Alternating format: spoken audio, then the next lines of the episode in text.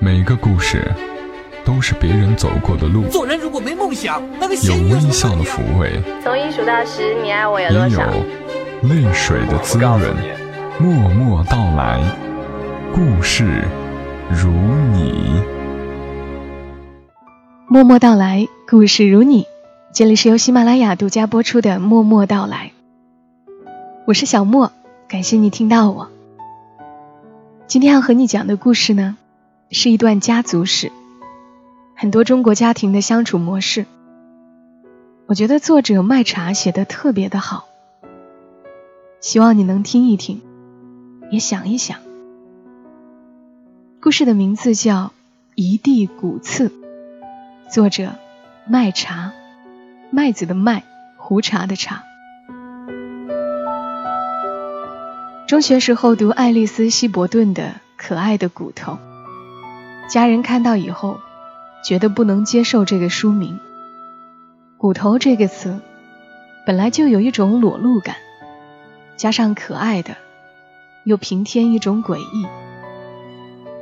但其实这本书里的骨头，比喻的是一种不能明说的亲人关系。用骨来做题目，再合适不过。如此说来，我妈妈这边的家族用骨肉、骨血来比喻，不甚恰当。最合适的应该是骨刺。同样的血浓于水，但是又刺得人隐隐作痛。老爷在我九岁的时候去世了，喝农药自杀死的。具体情况我记不太清了，只记得那天家里人突然像触了电一样奔走起来，匆匆忙忙的，哭声夹杂着谩骂声。妈妈的哭声尤其让我害怕，是那种我从来没有听过的声嘶力竭的大哭。问及我姥爷自杀的原因，大人们都不给我讲。渐渐长大之后，联系到家里的一些事情，才知道，当时是大舅为了种地的种种纠纷，当着众人的面打了我姥爷。姥爷本来就是一个好面子的人，加上自身的一些原因，据我估计应该是抑郁症，一时想不开，觉得活得没有希望。就自杀了。为此，我的小舅、姨妈以及我妈都和大舅断绝了关系。我姥姥是个神奇的女人，这辈子只认钱。说的严重一点，人类的感情她几乎都不具备。对儿子可能有一点点吧，对女儿几乎残酷。老爷喝完农药之后，他叫了邻居，邻居跑到我们家通知我爸妈。等我爸妈赶到的时候，老爷已经开始吐白沫，眼神涣散了，而姥姥却在扫地，嘴里喃喃地说着：“救不活喽，救不活喽。”我爸背上姥爷，骑了一辆三轮车。飞速的赶往医院，而当天下午，姥爷就在医院没了。姥爷的葬礼举行的低调，可能是因为家里人的自责，没有请太多人过来。妈妈执意不让大舅参加葬礼，为此争执了很久。宴席期间，妈妈的眼泪一直没有停过，起身上厕所，很久都没有回来。我爸叫大姨去看，妈妈在厕所晕倒了。看，我妈才是哭晕在厕所的鼻祖。姥姥以每年一个的速度生了五个孩子，最大的那个不出月子就夭折了，活下来四个。我妈是老三，有一个哥哥，一个姐姐，还有一个弟弟。至此。家族算是挺强大了，处于我妈那个位置，本来应该是一个非常幸福的小女生，但是老爷家就像是奇葩过海，各显神通，搞得我妈这辈子都没怎么安宁过。大舅娶了个厉害的女人，非常泼辣。大舅母生了我大表姐之后，和姥姥姥爷的关系缓和了一些。没想到一天晚上，五岁的表姐高烧，送到医院后，医生开的药剂过量，表姐当时的表情就不对劲了，开始一个劲儿的流口水，咿咿呀呀说不出话，眼神跟着涣散。没人想到从那之后。表姐的智商就停留在了五岁。后来医院承认造成了一起医疗事故，赔了一笔钱。当然，这笔钱也没让大舅一家富裕起来，反而从此过上了鸡犬不宁的生活。大舅母一直不能接受表姐变傻了这个事实，谁提到这一点，他都像发疯一样的和人争执起来。等到表姐十几岁的时候，他终于死心了，然后开始新一轮折腾，带着表姐把新疆大小城市的医院都看遍了，无果之后，又开始鼓捣神婆和道士。姥姥和姥爷和他们住在一起，被折腾的不行了，几乎天天吵架，裂痕也越来越深。姥爷去世后，妈妈就和大舅断了关系。后来我听说，大舅和舅母又生了个儿子。只是家族聚会的时候，他们一家四口永远不会收到邀请。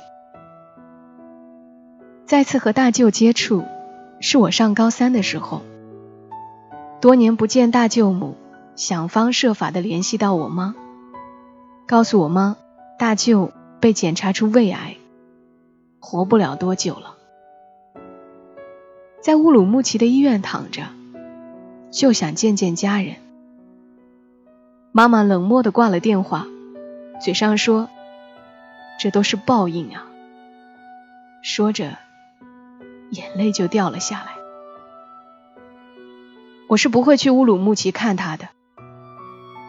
晚饭前，妈妈斩钉截铁的说。那么远的路，坐车要八个小时，天寒地冻的，车费又贵，这么多年不联系，凭什么让我去看他？他不停的絮叨着，说话期间摆碗筷的时候都是连碰带摔，碗都快被他摔碎了。吃饭期间他沉默不语，表情却很丰富。我们都知道。他内心正在进行一场丰富的悲情大戏，下一步估计就是掉眼泪了。我爸想了一会儿，给我哥说：“等会儿去汽车站给你妈买一张车票吧。”我妈听了也没有反对，反而收拾碗筷的时候轻柔了很多。当时我正在准备高考。是学生时代里最忙碌的阶段。读大学的哥哥特意向学校申请延长假期，陪妈妈去乌鲁木齐看望大舅。听说妈妈见到病床上形同枯槁的大舅，哇一声哭出来，很久都说不出话来。可能对于亲人来说，恨就是爱的一部分。那次探望过后，大舅的病情居然有所好转，身体各项指标达到了能出院回家疗养的标准。至此，他和家族里的亲戚恢复了往来。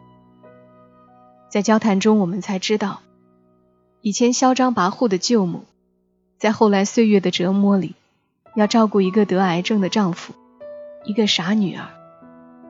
还有一个平时几乎不说话的儿子，或许真的是因果，他继承了老爷的抑郁症。我突然觉得，这世界上的苦难似乎都集中投在了这一家人的身上，而大舅似乎也仍然背负着老爷去世的愧疚感，一直没能原谅自己。大舅在一年之后去世，去世后，傻表姐找了个瘸子嫁了。那个不怎么说话的表弟也考上了南京的大学。大舅母后来渐渐不联系了，听说改嫁他人。这一家四口就像被激流冲散的鱼一样，一时难以重新聚在一起。而我的姨妈和小舅的情况，就会显得有那么一点没事儿找事儿。他们两家都是以农业为主要经济来源，不同的是，我姨夫做的比小舅成功许多。家里的经济状况也好出不少。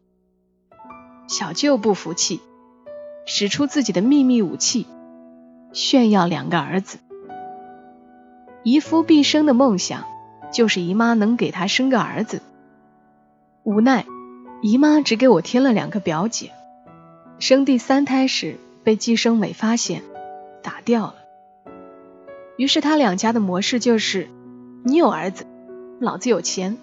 你有臭钱也生不出儿子，反反复复，今天闹掰，明天和好。在我看来，这简直是幼儿园级别的掐架模式。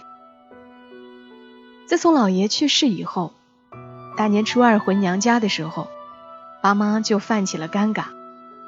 按理说应该让大舅张罗，但大舅那时已经断了联系，姨妈身体不好。不能一伙人杀到他们家吃吃喝喝，于是这个任务就落到了我妈的肩上。每年大年初二，我妈就像兄弟姐妹里的老大一样，准备一大桌子菜，让小舅和姨妈带着表哥表姐过来，算是回了趟娘家。大舅去世后的第一个新年，大家照常在我家聚会。本来和平的饭局，吃着吃着，姨夫和小舅开始拌嘴，后来拌嘴演变成了吵架，最后不知道谁爆发了，直接掀了桌子。我妈做的一桌菜在空中画了个弧度，和碎了的碗盘一起跌倒在地。大年初二上演了一场动作大片，热热闹闹，鸡飞狗跳。吵架的原因还是那么点事儿。儿子不儿子，金钱不金钱的，这场闹剧以我那个感情丰富的妈再一次哭晕结束。我爸把小舅和姨夫全赶走了。从那时到现在，小舅和姨夫两家人再也没有说过话。有时候我觉得，亲人有可能是上天绑在一起的前世仇人。这辈子用爱的名义折磨彼此，我似乎能看出我妈的一些无奈。她现在和小舅家关系不错，和姨妈家关系也不错，保持了中立地位。但是作为家庭的一员，甚至是家庭中堪称核心的一员，她对让两家人重归于好这方面一点力都使不上。去年过年，大年初二的时候，家里分外冷清。我陪妈妈整理照片，看到一张黑白的全家福，那是姥爷还在世的时候拍的一张照片。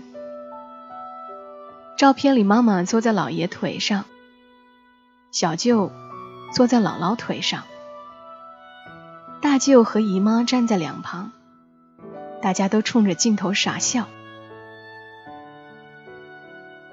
我妈看了一眼，就赶紧收起来，继续整理剩下的照片。而我透过她的眼神，仿佛看到一个小女孩正在努力拼凑着一个美丽的想象。在那个想象里，老爷还在，大舅还在，小舅家和姨妈家感情还很好，她还是一个没有烦恼的小姑娘。可想象那么脆弱，轻轻一碰就散了，碎成一地骨刺。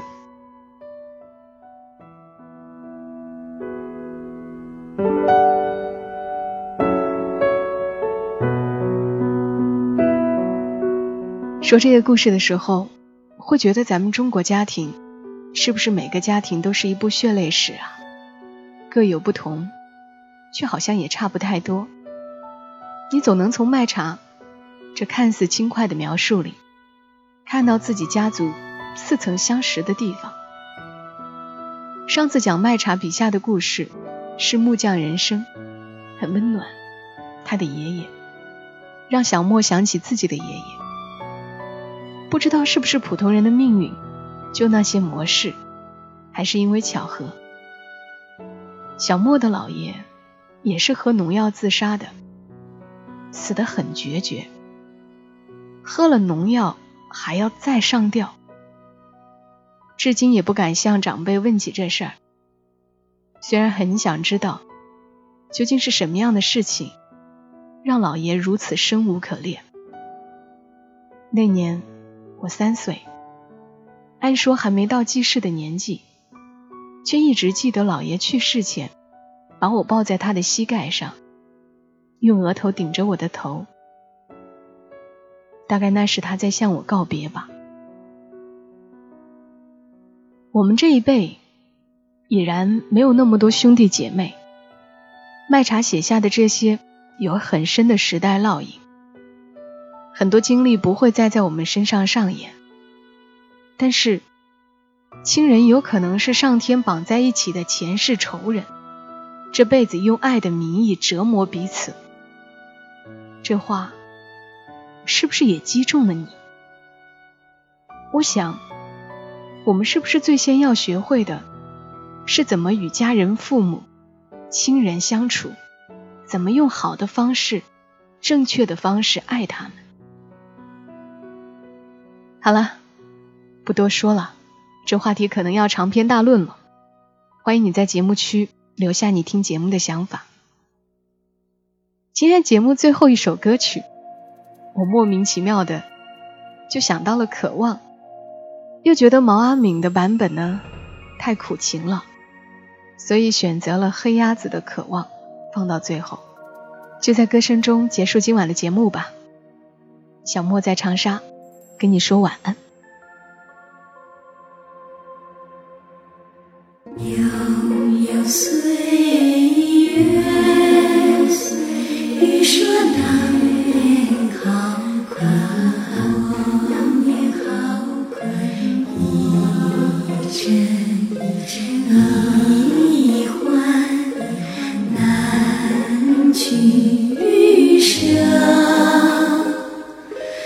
悲欢离